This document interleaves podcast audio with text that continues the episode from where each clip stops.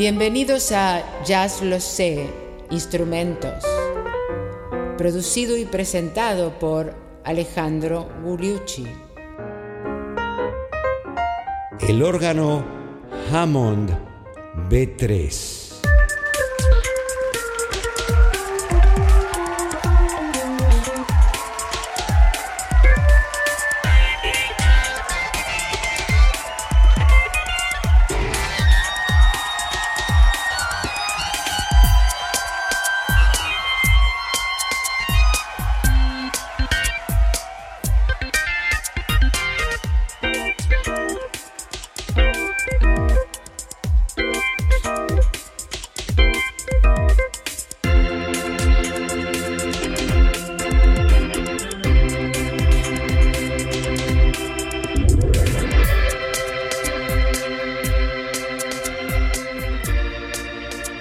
Pero, ¿qué tal amigos? Bienvenidos a este episodio número 59 de Ya lo sé. Instrumentos. El primero que vamos a dedicar a este fabuloso instrumento, el órgano B3, el Hammond B3 cuyos sonidos, algunos de cuyos sonidos acabamos de escuchar en esta cortina que hemos de alguna manera eh, creado con varias muestras para ustedes. Y en este episodio vamos a hablar bastante de este instrumento que ustedes pueden confundir eh, con los instrumentos electrónicos que vinieron después. Este es un instrumento en realidad electroacústico. Varias de estas interrogantes, cómo surgió, eh, cuál es el rol que tenía en las iglesias protestantes en los Estados Unidos este instrumento, cuándo se eh, inventó y cómo se tradujo ese sonido a el jazz. Que era un sonido primero, más que nada el de un piano o de un órgano de iglesia, que luego se transformó al lenguaje de jazz, básicamente por un gran organista que se llamó Jimmy Smith. Todo eso y mucho más en este episodio. ¿Qué les parece?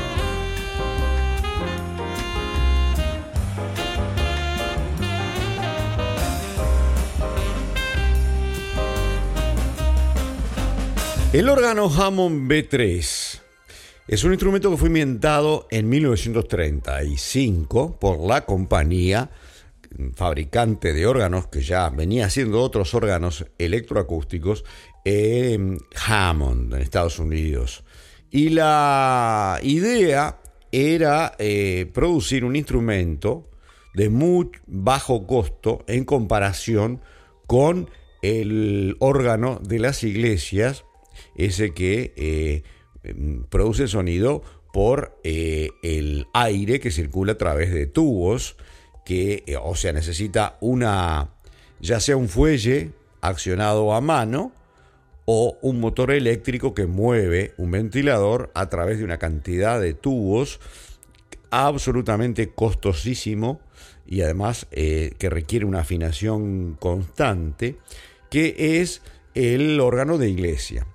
Entonces, eh, la compañía Hammond produjo esta alternativa, alternativa eh, que se utilizó muchísimo en las iglesias protestantes de Estados Unidos a partir del año 1935.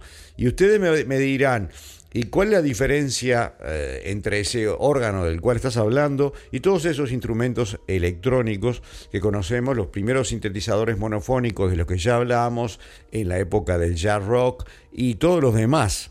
Eh, ¿Cuál es la diferencia sustancial? La diferencia sustancial es que fue de alguna manera el primer teclado electrónico pero que eh, recién después de 1975, el sonido generado en los órganos Hammond actuales, de fabricación posterior, es un sonido eh, sintetizado. El sonido original de un órgano Hammond era en realidad electroacústico, porque eh, hay una serie de digamos, círculos de metal que giran y una serie de eh, captores piezoeléctricos y de acuerdo a la velocidad, yo no lo entiendo demasiado bien, pero es algo así. Es de acuerdo a la velocidad de cada uno de esos discos y eh, la generación de, por electroimanes de, de una onda, se producía el sonido. Y además ese sonido era de alguna manera modificado por una serie de controles eh, posteriores, eh, una serie de llaves y controles eléctricos posteriores que llegan a ser hasta 30 diferentes. Y esa es una de las características mágicas del sonido de Hammond. en la era actual es un, instrumento muy codiciado por muchos, porque los, se fabricaron 2 millones, no hay más, y es un instrumento, digamos, de culto. Segundo, segundo aspecto fundamental a retener aquí es que el órgano Hammond tiene dos, dos octavas de pedales para tocar con los pies, como los tiene también el órgano de la iglesia. Todos los demás instrumentos eh, electrónicos, teclados electrónicos, no tienen pedales. El órgano Hammond tiene pedales y el organista entonces es capaz de hacer todas las líneas, si, si sabe, todas las líneas de bajo eh, con los pies y luego tiene las otras dos manos para hacer eh, el, acompañamiento y la parte solista de la melodía. Entonces es un instrumento muy completo, como lo es también el órgano de iglesia en ese sentido. Y con todas esas llaves y esas, esos controles se le puede dar características que luego se empezaron a dar con los sintetizadores, obviamente, pero características personales de los instrumentistas, lo cual le interesó mucho a muchos jazzistas porque en el jazz hay que darle características personales al instrumento. Y de ahí surge toda, toda la cultura del órgano Hammond en el jazz de las cuales vamos a hablar en el día de hoy. Pero antes que eso, una tercera cosa que tiene el órgano Hammond, que es el, eh, los parlantes Leslie. O sea, un órgano Hammond, si ustedes buscan una foto, van a ver, es un instrumento muy lindo de madera, con los pedales y al lado con una especie de caja donde hay eh, parlantes que giran, que giran en torno a un eje central. De acuerdo a la velocidad de la, del giro de esos parlantes, cambia el sonido también. Ese se llama los parlantes Leslie. ¿Y por qué son muy importantes? porque fueron utilizados, entre otros, aparte de los jazzistas, para crear sonidos que los Beatles no tenían en aquellas épocas, que no había sintetizadores ni nada por el estilo, eh, para modificar los instrumentos y las voces. Por ejemplo, en el gran Tomorrow Never Knows de eh, John Lennon se utilizan los parlantes Leslie para modificar la voz y se usaban también para modificar las guitarras y para modificar los pianos de muchas de las grabaciones de los Beatles a partir del año 1966. Parlantes Leslie utilizados en la música pop y parlantes Leslie utilizados en el jazz. Son todas cosas relacionadas con el órgano Hammond B3.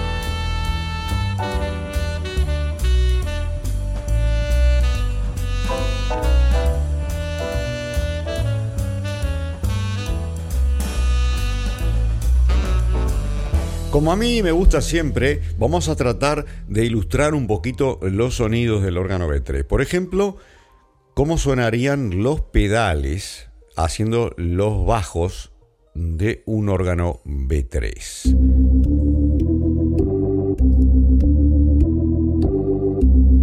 Y como les dije, el órgano B3 tiene una serie de, barras, o sea, de llaves, digamos, que se deslizan, de, eh, que, son evidentemente potenciómetros, para regular distintos aspectos de la onda que sale del instrumento. Y la combinación de ellos se transformó en un secreto casi de muchos de los jazzistas porque le daba la personalidad. Como es una combinatoria, eh, se llega a tener un sonido absolutamente propio. Y esto le va a quedar claro cuando yo ahora haga tres o cuatro notas con diferentes settings, con diferentes posiciones de esas diferentes llaves. Escuchen tres o cuatro notas.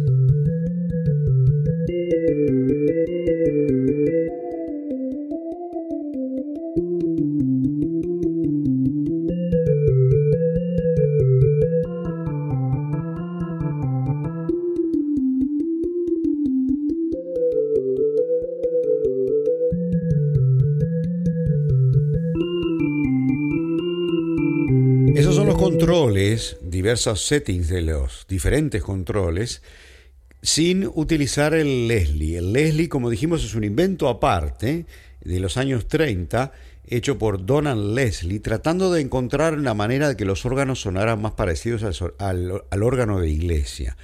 Y lo logró haciendo girar no los parlantes, sino una serie de paletas por debajo del cono de uno de los parlantes, resultando en una combinación perfecta con el órgano B3. Escuchémoslo nuevamente. Sin el Leslie. Y ahora le prendemos el Leslie.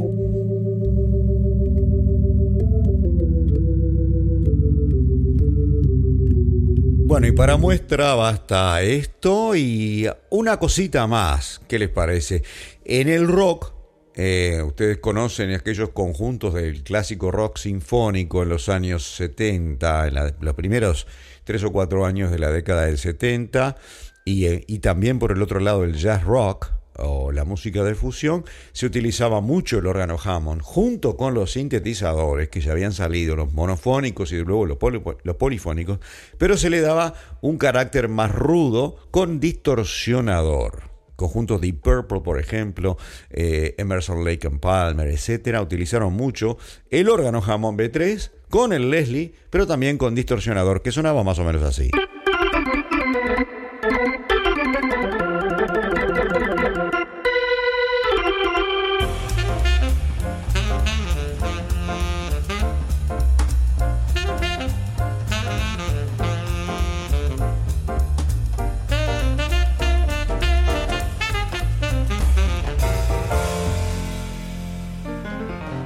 Y aunque para algunos puede parecerle un cuento el esto, el, la fama del órgano Hammond B3, yo le voy a contar que eh, tuve la experiencia eh, personal de ver que sí, que no hay comparación, aunque los electrónicos suenan muy, muy parecidos, los actuales, con el órgano, el órgano original. En una en un concierto en el Blue Note de Napa, no hace mucho, antes de la pandemia, pero no hace mucho, eh, tuvimos la oportunidad de escuchar eh, un conjunto importante, un grupo importante, que vinieron con un órgano Hammond B3. Lo armaron y dijeron que es delicado porque es viejo y en el medio de eh, la actuación se rompió. Entonces eh, cortaron y trajeron eh, el reemplazo electrónico de aquel órgano. Y si bien era muy parecido, no era para nada lo mismo. Vamos ahora entonces a el resto del episodio dedicar a escucharlo, el órgano Hammond B3 eh, en las manos de los grandes creadores del jazz, o sea, la gente que lo trajo de la iglesia. La iglesia de gospel, ustedes la pueden escuchar en otro lugar. Es el órgano que se utiliza en ese, en ese ámbito. Pero vamos a escuchar eh, uno de los primeros que lo trajo al, al jazz fue Count Basie y el otro fue Fats Waller. Y Fats Waller compuso una pieza que a mí me encanta, es uno de los primeros valses del jazz que se llama el Jitterbug Waltz. Y lo compuso para tocarlo él mismo en el órgano. Vamos a escuchar al Jitterbug Waltz de Fats Waller en el órgano Hammond B3.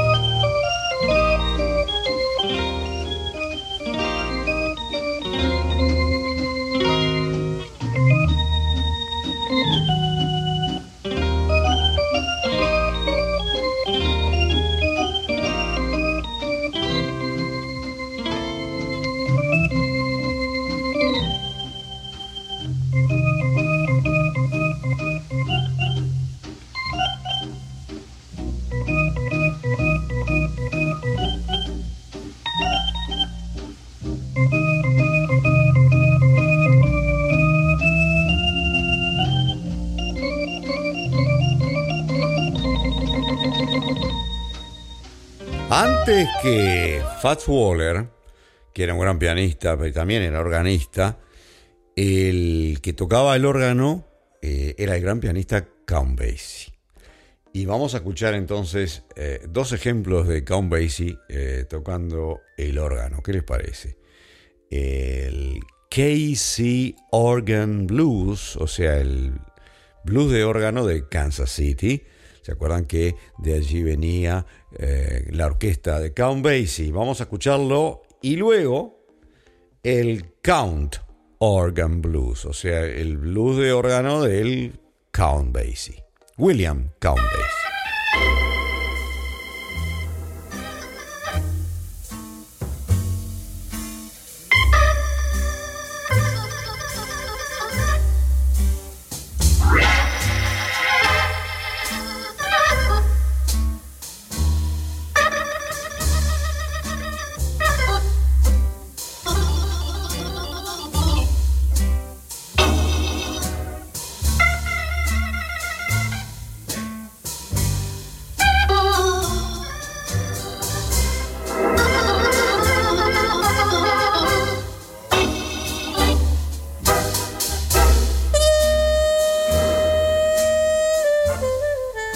Qué swing que tenía Count Basie, ¿no es cierto? Y en el otro ejemplo que les quiero traer ahora, que es el Count's Organ Blues, lo vamos a escuchar más que nada en la parte que hace de acompañamiento. Count's Organ Blues.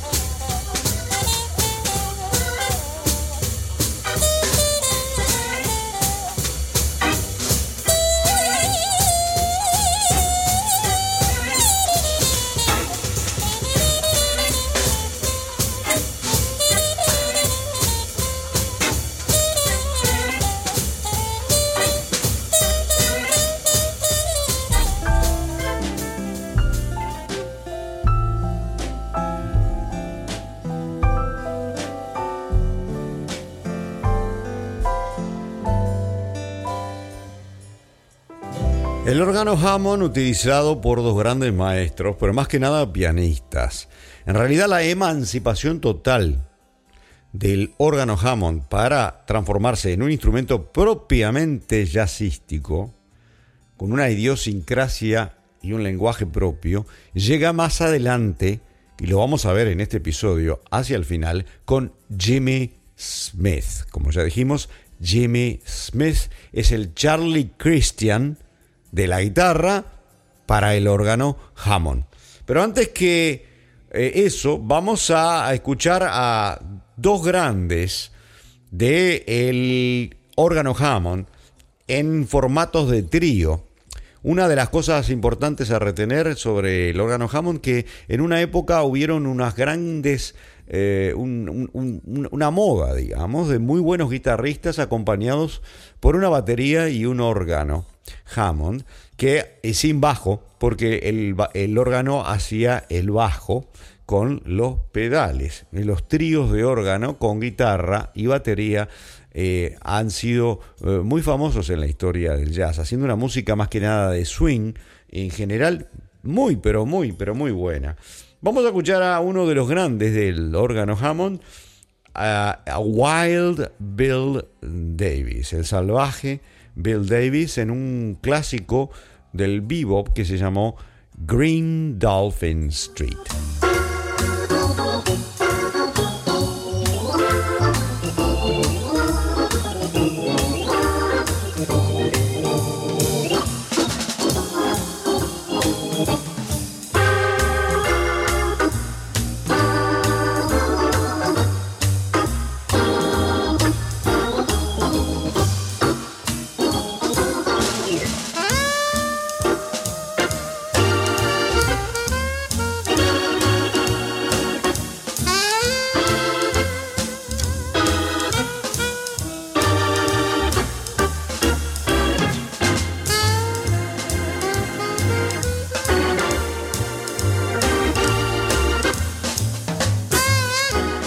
Claro, muchos avesados escuchas, oyentes de ya los instrumentos, de ya los en general, habrán reconocido a este saxofonista. Saxofonista alto, que es Johnny Hodges. Sí, Johnny Hodges con Wild Bill Davis en Green Dolphin Street. Y hablando de calles, la calle del Delfín Verde, vamos a el lado soleado de la calle, on the sunny side of the street, y ahora es el organista Wild Bill Davis solo, sin acompañamiento.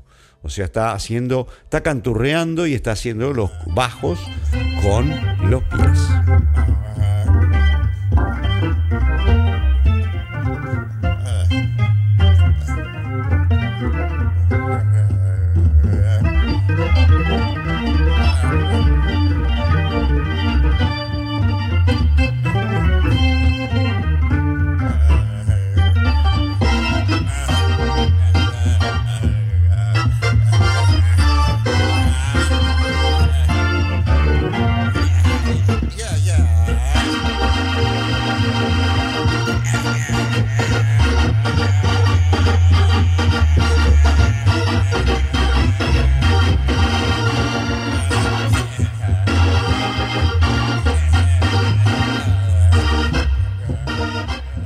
Escuchado la maravilla de ese, ese contrabajo hecho con los dos pies, haciendo una línea de, de, bajo caminante, ¿no? de walking bass, ah, sobre los acordes con la mano izquierda y eh, la improvisación con algunas notas de eh, la mano derecha del gran Wild Bill Davis, mostrando alguna de las propiedades, individualidades del sonido de un buen ejecutante del órgano Hammond B3. Y otro de los grandes, otro de los grandes es Milt Buckner. Milt Buckner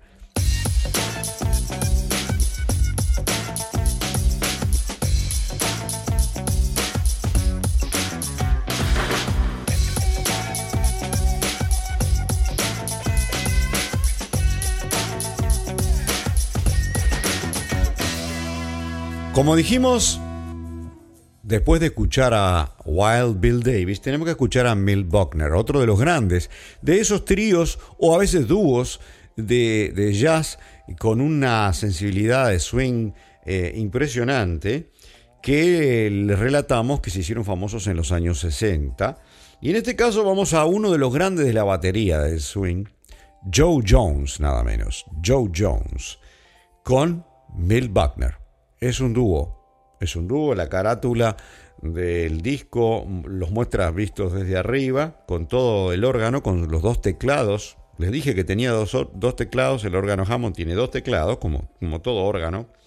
Los pedales, o sea, son tres teclados, en realidad. Y el órgano Leslie y el baterista eh, con la batería dispuesta exactamente eh, al otro lado del, órgano. Eh, está maravillosa la foto, se la recomiendo. El, álbum se llama Buck and Joe. Buck and Joe. Y vamos a escuchar Shiny Stockings. Medias relucientes.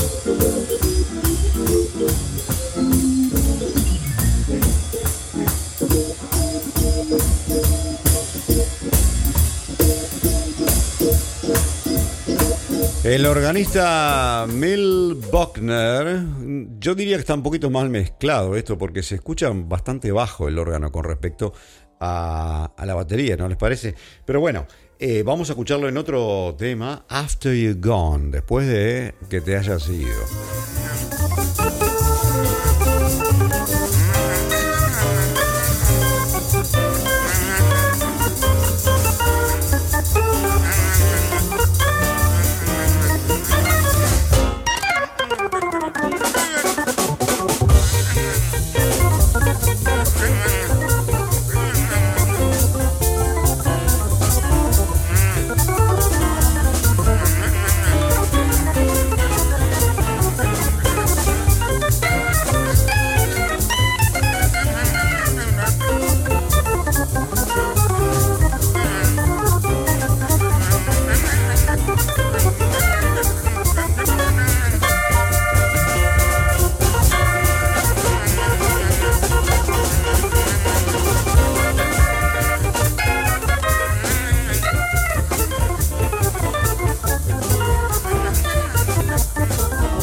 Swing impresionante, Mil Buckner, Mil Buckner haciendo los bajos, haciendo los acordes y haciendo la improvisación eh, melódica y canturreando al mismo tiempo. Uno de los grandes del, del órgano Hammond, sin ninguna duda. Y el próximo que queremos hacerles escuchar es Jack McDuff. Jack McDuff, otro de los grandes, en el tema Hot Barbecue.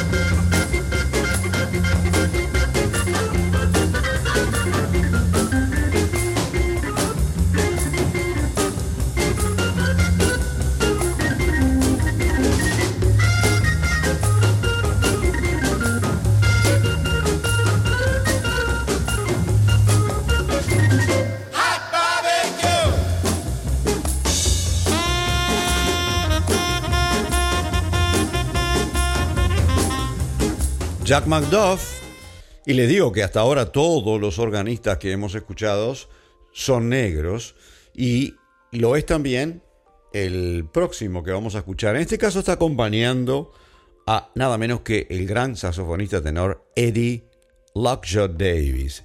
Y se trata eh, de el organista Shirley Scott. Shirley Scott y el tema Willow Weep for Me.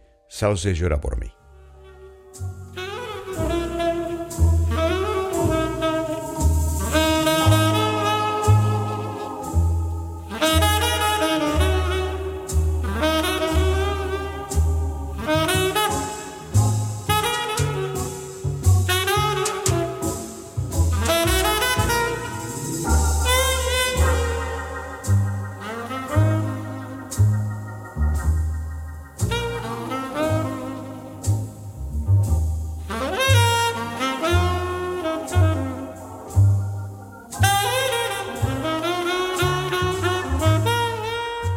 Shirley Scott acompañando al gran tenor Eddie Lockshot Davis. Y ahora otro ejemplo también de un muy buen eh, organista con mucho soul, que se trata de Charles Ireland. Charles Ireland, more than more today than yesterday, más hoy que ayer.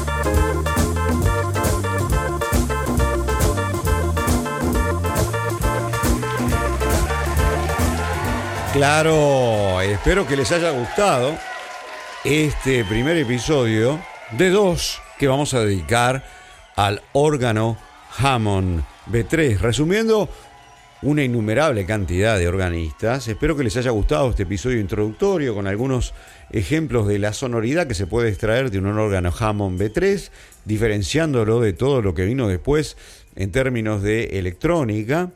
Eh, volvemos a repetir, es un órgano eh, con muchas, eh, muchos recursos electroacústicos, entre los cuales se cuenta el famoso, la famosa caja acústica o baffle, como decimos nosotros, el, el Leslie, con sus parlantes giratorios y todo lo demás que vimos en este episodio con todos estos organistas, empezando por mm, Count Basie Fats Waller, todos afroamericanos, todos negros, para llegar al que realmente lo simboliza como órgano eh, de jazz, como instrumento de jazz. No es que los demás no estén tocando jazz, pero el que lo articuló mejor y a partir del cual derivan muchos de los que tocan actualmente es Jimmy Smith. Y para eso vamos a dedicarle toda la primera parte del episodio siguiente de Jazz Lo sé, instrumentos. A ustedes hoy muchísimas gracias por habernos escuchado.